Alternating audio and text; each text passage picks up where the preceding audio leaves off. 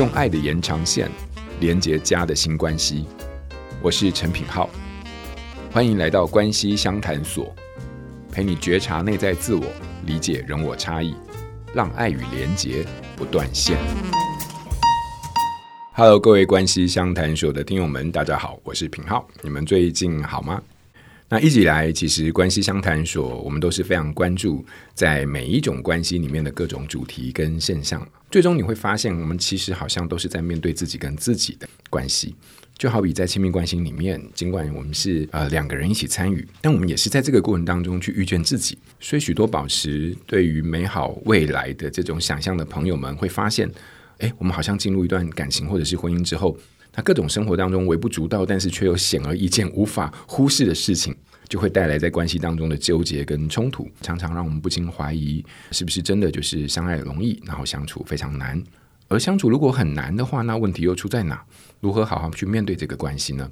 我相信这个是很多人，包含我自己在内，都共同有的疑惑。刚好今年有一门线上课程啊、似乎能够为我们带来一些启发。啊，这堂课是国内第一支由具有伴侣治疗专业背景的讲师所推出的关系沟通课程。课程名称是“我们再爱一次”，主讲人则是黄以白智商心理师。那我们今天刚好非常荣幸能够请到以白心理师来到关系相谈所的现场，来和大家一起聊聊如何在关系中再爱一次。Hello，以白。Hello，关系相谈所的各位听友，大家好，品浩好，非常欢迎以白来到我们的现场。以白其实原本是担任空姐，然后后来成为智商心理师。那同时也是国际情绪取向家庭与婚姻治疗的认证的治疗师，这个 EFT。嗯、对，那 EFT 应该嗯，业界的人不陌生，可是可能很多人第一次听到。然后呢，它跟婚姻关系有什么关系？好，这个等下如果有机会可以请李白介绍一下。好的，好的。好，那李白自己本身也到目前为止已经有十四年的婚姻跟伴侣咨商的经验。对对。李白老师把它整合成一门线上课，嗯、可不可以请李白在这边就是帮我们大家介绍一下关于你自己，然后还有。情绪取向的智商治疗指的是什么？好哦，好哦。我自己的话，我觉得刚刚品浩有讲到说，我本来不是念这一行的嘛，嗯嗯嗯、我本来是空服员。嗯嗯嗯。那我自己觉得我的那个生涯的转弯，其实是因为我带着对于关系。就是说，家庭关系也好，或者伴侣关系也好，嗯、就是我对这个主题其实是很有兴趣的。在我大学的时候，嗯，嗯然后只是你知道，因为我们那个年代考大学不是都是分数到了，就是哪一个科系 就去了，所以我其实也不太知道说，哦，原来有心理师或是家族治疗师、伴侣治疗师这个工作。嗯嗯、那所以，我其实投入这个工作是带着。很清楚的热忱。那我觉得在上各种不同的课的过程里面，嗯、我就会觉得 EFT 这个学派的训练，它非常的吸引我。我稍微跟呃大家解释一下，EFT 的意思呢是 Emotional Focused Therapy，翻成中文的话就是情绪取向。那 Couple Therapy 就是伴侣治疗嘛，哈。所以，呃，我想常听关系相谈所啊的听友们，也许就是可能对心理智商不是那么陌生，那会大概知道说，心理智商的介入，就是有些从认知的方向介入，有些从行为的方向介入，那有些就是像我训练的学派，它是从情绪这个取向去介入。为什么是情绪这件事情？其实就跟它的那个主要的核心是依附理论有关。尤其大家听友们常常有很多亲子的议题，对不对？哈，亲子就是其实我们是我们的依附关系最原本、最原本的依附关系。那大家都知道，其实我们依附关系的运作，亲子之间也是啊。小宝宝的时候，他是不会太多的思考，也不会太多的讲话的时候，他情绪就已经在运作了。就照顾者的一举一动，然后他的需要怎么牵动他的情绪反应，所以那个运转是非常快速的。我在学习的过程当中，我就觉得说，其实如果我们在关系里面，其实那个快速运转的东西都是围绕着情绪，也跟情绪有关，就难怪很多时候我们在关系里面都是知道做不到，嗯嗯嗯嗯。就是头脑知道，嗯，可是你心里某一些情绪上的东西，它就是影响你，然后在那个互动里面没有办法翻转。所以像我的经验里面，我就觉得哦，从这个角度去切入的时候，我比较有一个切入点，是我知道说，啊，那在跟他们一起工作的时候，透过什么方式。去影响他们离开那个知道做不到的阶段，这样。比方说，我们一般在说青少年的时候，好，大部分会会常见的一种青少年的冲突，就是青少年已经长大了，然后青少年基本上会希望说，哎，我长大了，我希望我的爸爸妈妈给我多一点自由跟信任，然后给我一些容错的空间。假设是这样，那我觉得大部分的青少年的父母亲在这个阶段脑袋上是知道的。好，比方说我们看书啊，我们听 podcast 啊，都会告诉我们说啊，小孩子长大了要让他有多一点尝试。可是青少年常常是这样嘛，就是说他们常常自我感觉很良好。好，就是他们觉得他们都可以做得到，所以我觉得家长有的时候，虽然我脑海里面我知道说长大需要时间，比方说小孩承诺我说好，他今年这一次的段考他会去规划他的时间，叫我不要就是每天时间到了就一直盯在门口盯他说你弄好了没？你要睡觉了没？手机收起来，好。我小孩跟我这样讲，好，啊，娜书上也是这样说啊，哈，Podcast 也是这样说啊，哈，小孩要在错误中学习自我管理嘛，哈，脑袋都知道。可是当我在家里，就是我眼睛看着时间时钟已经到了，他应该其实是要做什么做什么的情况，可是他怎么现在还在沙发上划他的手机，不知道在干嘛的时候，我觉得父母亲那个现场就是头脑知道，可是心里的焦虑感。嗯，就我说那个情绪，他真的 OK 吗？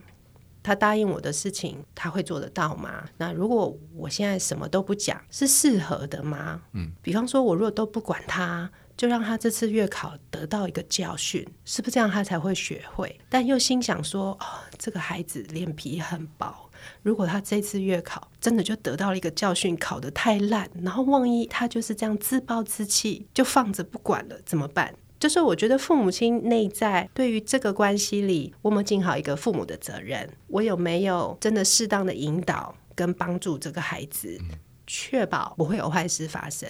这些内在的需要，他就转成担忧。担忧就会让他在那个实际生活的现场很难忍住嘴巴不要讲话，然后有时候即便是忍住嘴巴不要讲话，可能肢体语言啊、表情啊，还是会呈现出一些什么。像我们一般咨商室里面有一些状况比较糟的亲子，就父母亲可能就很常没有办法忍住嘛。那或者是会忍得越久，忍到后来爆炸的时候，他的杀伤力就越大。嗯，好，那或者是父母亲甚至他在忍耐的时候，他的面部表情，有时候孩子看了也很敏感。可能父母亲只是开口说要睡了吗？也有一些很激烈的小孩，就会马上跳起来说：“你现在是不是又不信任我？我不是跟你说不要催我吗？你现在又催我，到底是什么意思？”所以。我谈的是说，透过这个，我想要讲的是说，在依附的相处里头，很多时候我们做不到，真的是有原因，是我们内在的需求，很像一个警铃会在那里一直引发我们的情绪，那尤其是情绪调节。比较困难的案，嗯，不管他是父母还是子女还是伴侣，嗯，只要是情绪调节的能力上，他的耐受性或觉察力或表达能力比较缺乏的时候，你就会发现很多鬼打墙就是反复的发生。他明明知道，可是他做不到。嗯，所以我们的训练里面会很从情绪调节的这个焦点去看，怎么帮助一个个案在智商的过程里面，他的情绪调节能力越来越好。然后他能够在耐受那些难受的情绪的同时，越来越清晰知道我的需求是什么。然后在那个互动里头，用一个比较不会导致恶性循环的方法，去跟彼此连接。了解。嗯，所以如果以白你刚刚的这个举例，我相信很多，包含我自己，身为一个家长，都有非常多的经验跟画面突然浮现。对，对，对，对，没错，我们每天都是陷入在这种 交错里面。所以那种理智上、智性上的东西，然后可是跟情绪上的东西，当它不一致的时候，嗯，嗯，我刚才听你这样讲，我也想帮听友确认一下，也顺便整理一下。也就是说，大部分我们会出现这种拉扯跟不一致，其实基本上是非常合理的。合理。可是似乎里面有一些时候，就是当这种调节它完全的摆向了一个极端的方向，或者是因为这种无法取得平衡的状况底下，对，呃，导致了在关系里面的一些冲突，或者是说一些拉扯或伤害的时候，对对对，这个时候很多时候它其实并不是在理智上的问题，而是会回到我们过去的那个更早年的那个依附的这个部分的一种探索或者是整理嘛，然后再回归到现在，是是是，能够让这些往昔或者是当下的经验能够有对话跟整合。对对对，没错没错。Okay, 谢谢品浩的这个整理，因为如果延续这个，我刚刚讲了一个大部分是情绪这件事情，嗯、那依附这件事情，就是说大家可能这个名词那个 term 也很常听，嗯、对对。然后现在很多很认真的家长啊，或是很认真的伴侣，好、嗯，那书也很认真看，所以像安全依附啊，这、嗯、什么焦虑依附、逃避依附这些、嗯，我觉得大家都有一个大概的概念了。对。只是说，在 EFT 里面，特别是就是我为什么想做这个课的原因是说，很多我时候我们在吸收资讯的时候，都会是把那个资讯只有放在个别的身上，就是个别的眼光，我去想我自己怎么一回事。那在这个课程里面，就会比较是从系统，就是伴侣的角度，不是只有看到你。比方说，我也有会有一个依附类型嘛，那你也会有一个依附类型。通常如果是伴侣或者是亲子，他不是就两个人嘛？那这个衣服类型，如果我们不要讲的太复杂，我们单纯一点的话，其实它大概就是一个趋避的向度。也就是说，我们在亲密关系里面，当我们觉得状况不对劲，我心情不好，我觉得这样不 OK 的时候，一种倾向是我会趋向这个问题，然后会想要搞清楚这个威胁是什么，然后希望对方一起。跟我来想办法，然后我们解决这个问题，重新修复关系是亲密的，然后它是趋向这个情绪不舒服的感觉。那另外一个光谱的另外一个端点，就会是当状况不对的时候，我是比较趋向先站远一点，先观察一下，或者是我就不要太靠近这个让我感觉难受的刺激源，因为它是一个光谱嘛。嗯、啊，你家假设伴侣的话，不是就两个人嘛？嗯两个人的话，就一定有一个会站在这个光谱的左边一点，一个站在右边一点。所以其实两个人的衣服搭配在一起，你会发现一定都会有一个人稍微比较趋近、比较追一点，嗯，然后另外一个人稍微比较退后、比较逃一点。我在做这个课程的时候，其实我是非常的希望跟大家分享这个概念，是我们是一对的。我们的组合追的那个越追，逃的那个人越不舒服，就会越往后退。那逃的那个越往后退，追的那个人觉得自己被推开了，焦虑感更高，他就会追得更紧。就说他是互动来的。然后我们从衣服不是只是看哦，好安全衣服，很像血型有没有？血型我们就说 A 型就是什么个性，B 型就是什么个性，不是，而是两个人搭在一起以后，我们会变成怎么样？我们是怎么样吵架的？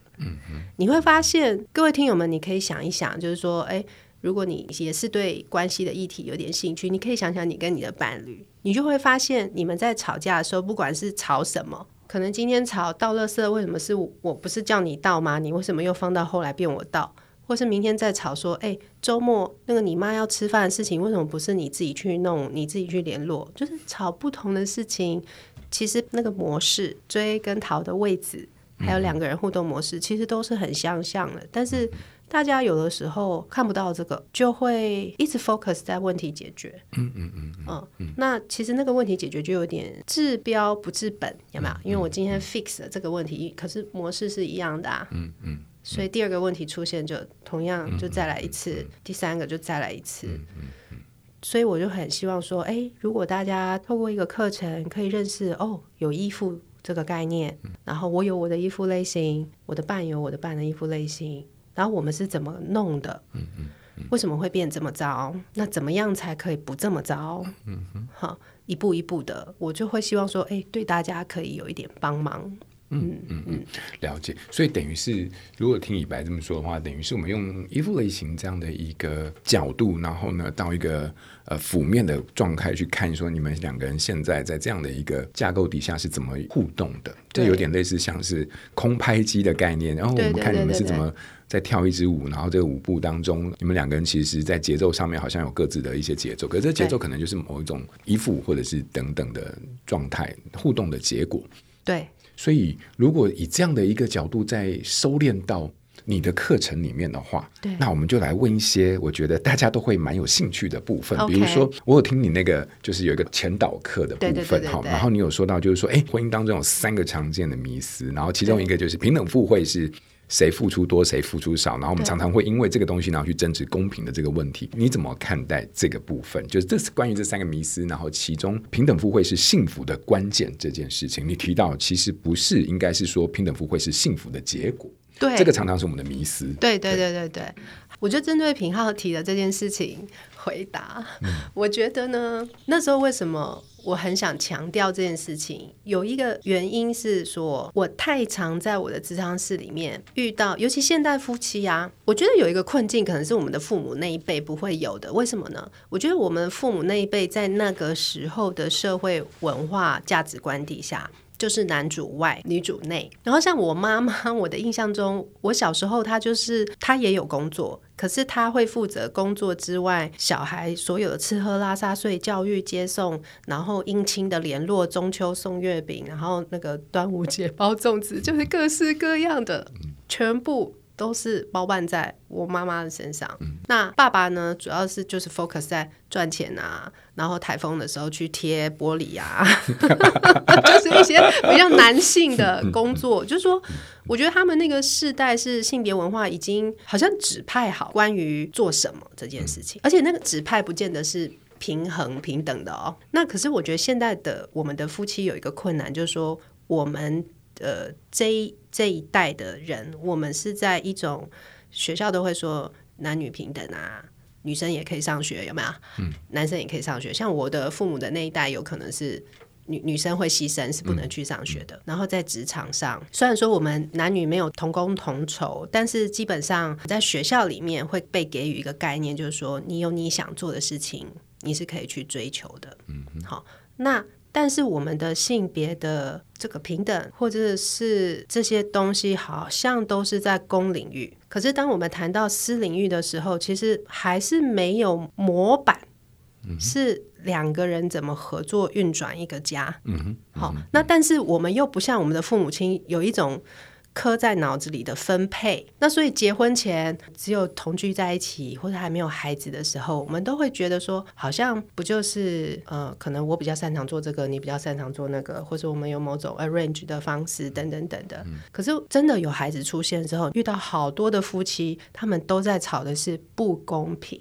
为什么我做这么多，你做那么少？或是我为什么我做这么多，可是在你眼里我做的事情 nothing，对，这样子 nothing。嗯。这样你也不感激我，然后我的辛苦你也觉得理所当然。对，那我觉得在这个议题上，大家在吵这件事情的时候，你就会发现。那个争吵会没完没了。嗯。我举一个例子就好了，就是说有一次有一对夫妻，他们也是反正在家务分工这件事情上在吵架的时候，然后后来讲一讲，他们就自己开始想问题解决。好，那开始想问题解决之后，那个当然做的比较少是先生啦。好，然后先生就是在问说，那怎样你会满意？好，那好不容易讨论到一个好像。听起来，大家家事的工作时间呐、比方说一三五二四六这种哈，讲一讲好像差不多分配的可以了。然后那个太太就说：“可是不对啊，我觉得我做的工作很多都是我每天都要做，诶，你做的工作是你一个礼拜或一个月，像那种什么缴钱呐、啊，嗯、然后或者是什么一年做一次什么送车子去保养啊，那为什么你都是分配到这种 可以隔很久才做的事？啊、不然你来，不然你来嘛。也是通常对方好就这样子吵，然后或者是说。嗯”他们后来好不容易弄到哦，好好加权指数都加上去，有没有？有点平均平均了之后，太太又是说，那是现在我们讲好了，那之前的三年你欠我的你要怎么算？嗯，就他没有一个停，对，对他没有一个停止的时候，那我就会很想从我在我的那个前导课里面，就是我跟大家讲这个概念，其实也是来自于 John Gottman 的一个实验嘛，哈，他是一个美国非常有名、有很多实证研究的婚姻的研究学者。那他的实验里面，他就是发现说，大部分的夫妻在他的实验，他是用观察实验，用录影的去录他们的互动啊、讲话、面部表情啊，然后做编码，然后做分析。他是一个数学家，非常佩服他。那他的研究里面就发现说，其实只有关系不好的伴侣，他们会非常的计较公平不公平这件事。那关系好的伴侣，其实他们不会太在意公平不公平。而且关系不好的伴侣是，就算你有努力想做了一些事情，帮忙让情况变得比较公平一点，大概有百分之五十的几率，你做的努力，对方是不会记得跟不会看到。所以我就是从这边提，我就会很希望是，尤其是现代的夫妻，我们现在在公平不公平争吵的时候，其实真正的焦点不是公平，是我在那个为这个家的。努力的过程当中，你有没有知道我在努力？然后我努力的过程当中，也许我的表现不是太好，但是没有功劳也有苦劳。嗯。你是会有看到我的心意的吗？或者是我的付出可能表面上看起来没有什么功，可是我脑海里常为这些事情烦恼，或是我自己心里做了很多运筹帷幄，就是你的岁月静好是有负重前行。你有没有看见？跟你有没有记得？我就分享一个例子好了，就是我记得我有一个太太，就他们是头胎小孩，就是听障的小孩，可是他们家小孩的听障不是很典型，就是他是很边缘的那种，介于在 boundary 的。那通常在介于 boundary 的孩子，他在早期的早疗是最关键的，因为他在 boundary。所以你早期的带他做很多的事情的时候，他可能可以脱离那个被界定在厅长的边边。嗯嗯。所以小孩在前面一年一年半有好多要去带去做早疗啊，去评估啊，然后每个礼拜要跑好多次，都是这个妈妈带去。他花很多的时间在处理小孩的事情，相对他在工作上或是可以把钱带回家的这件事情上，他就一定没有办法承担这个经济提供者的角色，所以主要就是先生在做。每一次呢，太太在跟先生 complain 说，我觉得不公平，为什么都是我在跑，跟我在累？然后有时候他们在吵这个公平不公平的时候，吵到后来，呃，太太是比较追的，先生是比较逃的，所以他大部分就忍耐。然后有的时候他呃就会在心里默默消化情绪啊，然后有的时候明明公司是不好请假的，他还是会想办法就是请假，但是他的比例上就一定跟他的太太比起来是没办法那么平衡。然后有时候太太在跟他讲这些事情的时候，好的人都是这样，可能会先配合，被逼到后来的时候，他反击的时候就是很激烈的说：“那我们家钱到底要从哪里来？我就是要上班呢、啊，不然你要叫我怎么样？不然你去上班，我带他。”但事实上不可能这样，然后就气话。那可是，在探索的过程里面，后来那个太太才去说，如果真的问他说，那他跟先生一半一半，这是他要的吗？其实不是。嗯、然后换先生来雇他，他去上班，这是他要的吗？其实也不是。那后来在探索的过程里面，他就跟我分享一个例子，是说他觉得他有太多的经验，是有时候在诊间听医生讲一些不好的消息的时候，他心里很难受，嗯，因为很挫败嘛，嗯。然后或者是说，医生跟他讲一些事情，可能他要做一些决定，说后续要不要治疗，要不要转向，或者要不要停止，或者还要继续这种事情，他其实没有办法自己做决定，他会需要有人跟他商量。嗯。然后他就说，他常常其实，在那种时候出了诊间，他打电话给他的先生的时候，他是找不到他的先生的。然后他说，他印象最深刻的有一天，也就是他又听了不好的消息，他出来到整间的外面，一样打，又是三四通都是没接。然后他就听到隔壁，就是整间外面不是都有椅子吗？好，然后这里坐了另外一个妈妈，然后他就听到旁边另外一个妈妈也是可能状况不太好，出来就听到那个妈妈在跟他的伴侣打电话。然后但他当然听不到电话里面那个人在讲什么，但是他从那个妈妈的反应听得出来，电话里面是她老公。而且好像她老公接了这个电话以后，是跟这个妈妈说：“那你等我，我等会过去接你们。”她说她听到的时候，她那一瞬间就眼泪就掉下来。那她说：“为什么你不会想到，想到打给我，想到问我今天好吗？顺利吗？”然后而且她印象很深刻，说她那天回到家，本来想说好没关系，老公在上班嘛，我就等他。结果呢，那天老公又加班。然后她就等啊等啊，等到十点多，本来想说那不然你回来我跟你讨论。就她老公一回来就是去洗澡，然后到床上倒头，就是那种秒睡有没有？就头碰到枕头，就她就听到打呼声。嗯她说她的先生完全都没有问他说，你今天打那么多通电话找我要干嘛？是这个，嗯嗯。但是这个如果没有我们真的对自己有一点探索，说我的情绪到底是什么？我在那些 argue 底下，我是伤心吗？我是害怕吗？然后我需要我伴侣做什么？嗯就是没有那个觉察的过程的时候，你还是就会回到公平不公平那边去吵架啊等等的。当然后来问那个先生说为什么没有接电话，就是太太讲完说，当然先生就是想要解释嘛，然后他就是说他其实是有看到的。嗯，那他为什么没有选择接？就是因为他知道他那时候没办法好好讲话，嗯然后他怕说他接起来之后口气匆忙啊，而且有时候我们是这样嘛，我们人在外面的时候。我们对太太 或是先生就讲话会跟平常比较温柔的语气不一样，就冷冷的。他又怕说他自己没有办法很好的回应，所以他就想说没关系，我就不要接，我就等等到晚上回家再说。可是，一回家他真的就累了，他就忘了。所以你看他在电话的那一头，他也是有他的担心，那个担心就是比较逃的那一方。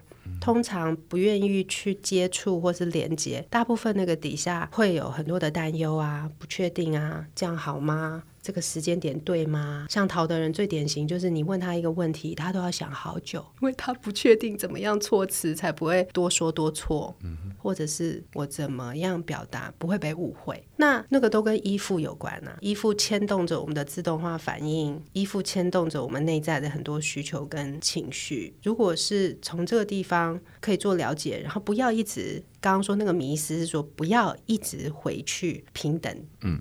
公平这件事情，因为那根本不是个事儿。嗯，就是当两个人连接是够的，kimoji 是好的。嗯、你看我们小时候不是有一个广告是什么？一个老阿公跟老阿妈他们就牵着手，然后这就老诶苗仔夹菜，就是要去拜拜的那个。其实我们回想我们生活情境里面很多的爷爷奶奶、老阿公跟阿妈，你说他们的婚姻生活很平等吗？我不觉得有诶。嗯、哼可是他们内在那个知道说另外一个人会把我放在心上，然后我需要帮忙说另外一个人一定。会在，然后我们是彼此互相支持的那个感觉，不见得是靠五十五十来创造的。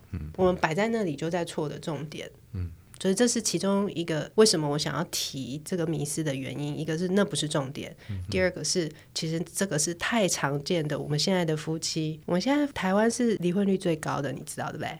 而且那个离婚率的高峰是离婚第五年。这是都在吵什么育儿之后的不平等的感觉，嗯嗯嗯、不平衡的感觉啦。我觉得是非常立体而且深刻哦。这个迷失的背后的一个整个我们在思考上的一些盲点，然后还有我们之所以最后变成非常强调或者是在意平等这件事情，其实是因为在那个过程当中有太多各自的一些委屈或者是各式各样的情绪。对对对对。其实并没有被深刻的体会到、被认知到，对，所以那种委屈最后就会变成是我们只追求一个形式上的，但他真正想要要求的并不是这个东西，只是我们不习惯在更深刻的那个部分去做更多的体察跟表达。那也透过刚好以白的这个样的一个故事，能够把这背后非常多暗自在流动的这些经验，或者是这些呃体会或者这些感受，其实都有一个非常啊，我觉得是一个非常清晰的一个理解。然后从刚刚的分享当中。所以在这个课程里面会有非常多类似像这样的带我们大家去做觉察跟理解。你这里面有分四章哦，在第二章的这个内容其实就非常精彩。亲密关系里面有八道坎，然后你会穿越几道，对，然后甚至是你有提到，就是比如说呃关系冲突里面常见有发现一些误区。我听到你有在前导课里面有说这个批评、防卫、轻蔑、筑墙，然后。这个就是在离婚里面非常有效的预测指标，啊、对对对，对，尤其是你说轻蔑跟筑墙这两个是更显著的，对对对，我觉得非常的有警示性嘛，或者是学习性。你可不可以针对这个批评、防卫、亲卫、筑墙，然后他们是离婚有效的预测指标？哇，天哪，这个很多人听到这边啊、哦，那差不多了，快了，好，我们生活当中都剩下这个了。我觉得这个很重要，就是我们刚刚不是在讲说依附关系是很被情绪牵动的嘛？呀呀，所以大家。就回想我们的日常生活就好了。就是我们在想情绪的时候，就会常常觉得最有破坏性的情绪是愤怒。嗯嗯嗯，对吧？好，那所以当然就是我们有很多谚语啊，“家和万事兴啊，以和为贵”那种，就是都是在说你要尽可能的把愤怒，就是愤怒是非常有害的。但是如果我们从依附的角度看情绪的时候，其实每一个情绪它都有它的意义跟功能，它没有所谓好坏。所以我为什么提这个，就是说也是回到 John Gottman 的研究。John Gottman 一开始在研究的时候，他也是预设说，比较会在关系当中表达愤怒的夫妻，应该比较会离婚。嗯嗯，所以他一样做了一个前后测，然后他预想中，我前测跟后测隔三年，那我三年后再找回来的伴侣，应该三年前哈，如果在我的 data 里面很多表达愤怒的夫妻，suppose 应该三年后。是会离婚或分手，或濒临离婚。嗯、但是他三年后再找回来的时候，他发现那些会在关系里面表达愤怒的夫妻都还蛮好的，反而流失的找不回来已经离婚的大部分是三年前在关系里面不表达愤怒、压抑愤怒的。嗯，那他傻眼，他想说：天哪，我的假设整个错误了吗？哈、嗯，科学家就是最在意这件事情，所以他后来再去 review 他的 data 的时候。他发现，其实愤怒并没有预测性，真正有预测性的是愤怒的时候我们的行为，嗯嗯、然后其中可以高达百分之九十五预测会不会离婚的行为，就是刚刚你提提到的那四个。那我想要稍微用一个例子来说明一下，因为我觉得像批评啊，嗯、反正刚刚那个名词都两个字、两个字、两个字，就是很抽象嘛，哈。批评是什么意思？比方说，你今天好，你你是一个很整齐、清洁、简单、朴素、迅速。确实的人，好，你是习惯呢？你出门的时候，你的钥匙一定是会放在你的包包的固定某一个格子。然后今天出门的时候，反正就是昨天出门睡觉前，你该带的东西一定放在包包里，所以出门就不宜有它，包包拎着就出去了。嗯、那出去之后呢，回家提着买的晚餐，然后要开家门的时候，去摸你那个平常习惯放钥匙的地方，发现为什么没有钥匙在里面？而你怎么想都想不出来说，奇怪啊，我明明是有放进去，为什么没有？那我现在怎么办？我打电话好了，打电话给我先生，看他回家没？应该这个时间他下班了。好，你就打电话给他。然后打电话呢，他接起来，一听起来就是可能还在楼下开那个铁门，然后接起来就跟你说啊，到家了，到家了，不要讲了，然后就挂掉，口气也不是太好。然后呢，电梯搭上来了以后呢，就来了，来了以后呢，他就从他的包包拿出你的钥匙 来开门。那这时候如果是平浩，你会不会有点我也不开心？我是在门口等的那个，对，你是在门口等的那个，我想把他踹下去。对，就想为什么在你那里啊？对对。然后这个时候我们是不是会生气？它是一个正常的情绪。嗯嗯。好，那一个健康的生气的表达方式，它可以是说：为什么我的钥匙在你那里啊？你把我钥匙拿走也不跟我讲，你在搞什么鬼啊？你很奇怪，你这个人真的很讨厌。我觉得这个都还在正常的范围。嗯嗯。那所谓批评的意思是什么？就是说在这个情境里面，你说的是说，哎。你这个人真的很自私哎！你为什么做什么事情永远只有想到你自己啊？别人的死活都跟你没有关系，是不是？所以这个反应它就是批评，为什么？因为它它不是行为了，你已经不是在描述你对这个行为的生气，你是在描述你对这个人一定有一个 common，嗯嗯嗯，你很自私，你不管别人的死活，这个就是批评。那除了批评之外呢，另外一个就是轻蔑嘛。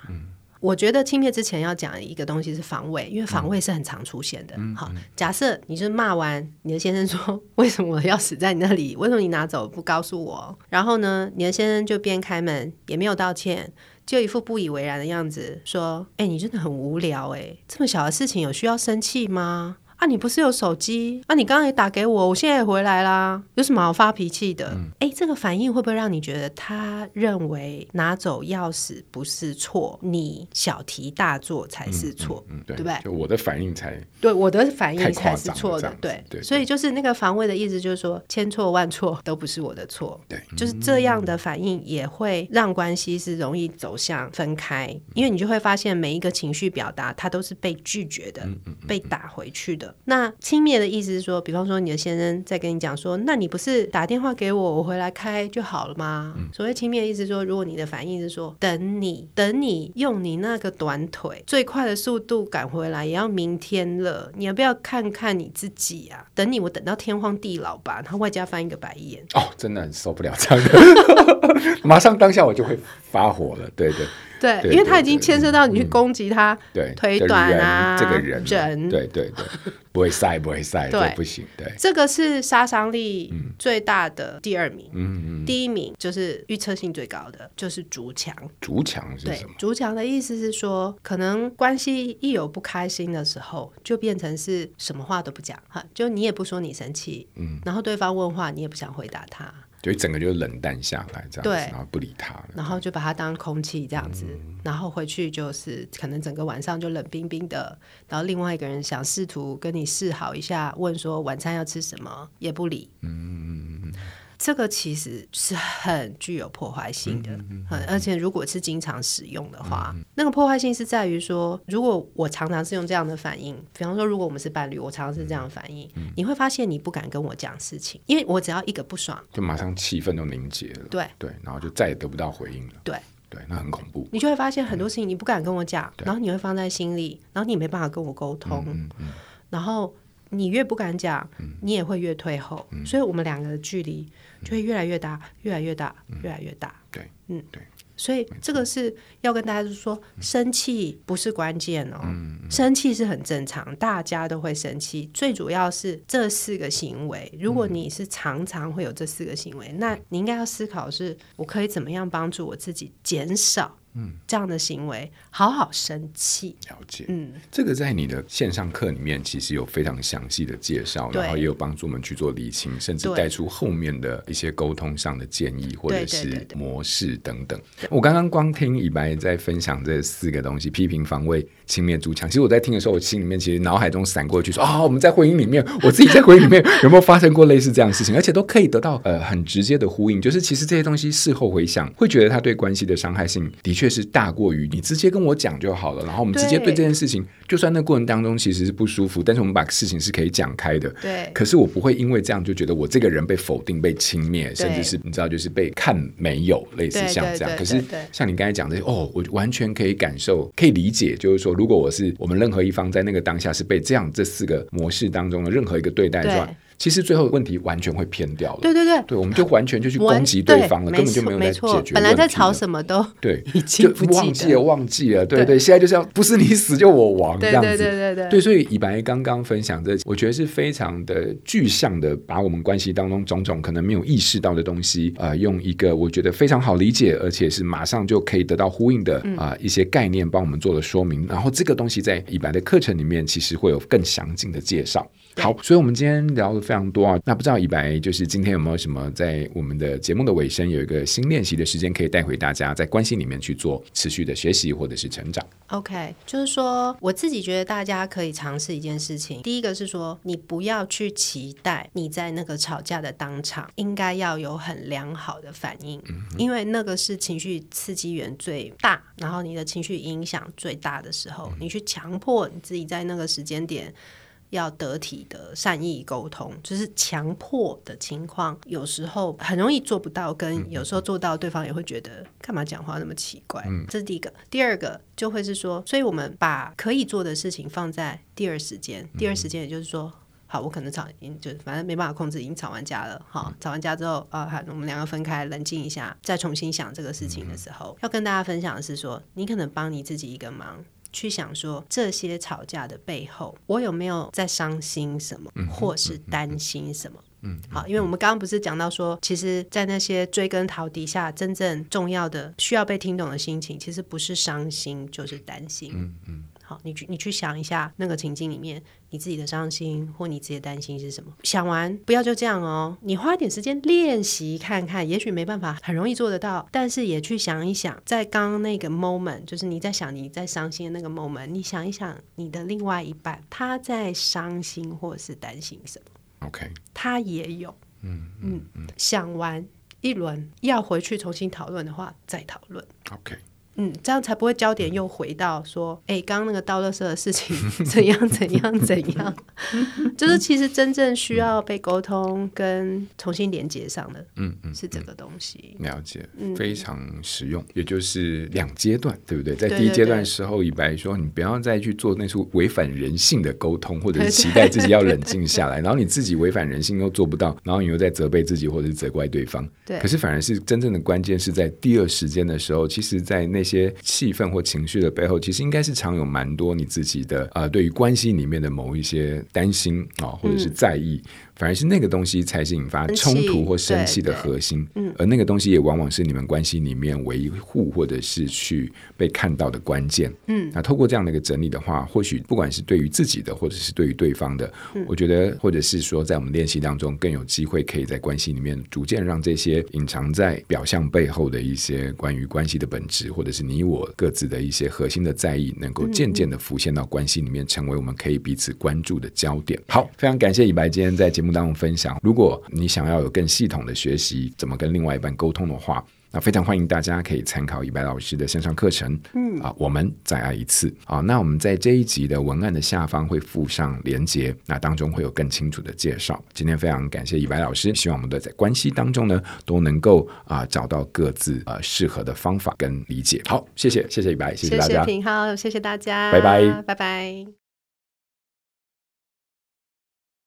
亲子天下 Podcast 谈教育、聊生活，开启美好新关系。欢迎订阅收听 Apple Podcast 和 Spotify，请给我们五星赞一下。也欢迎大家在许愿池留言，告诉我们你在每周新练习的时间中，生活有了哪些改变和发现。关系相谈所，我们下周见。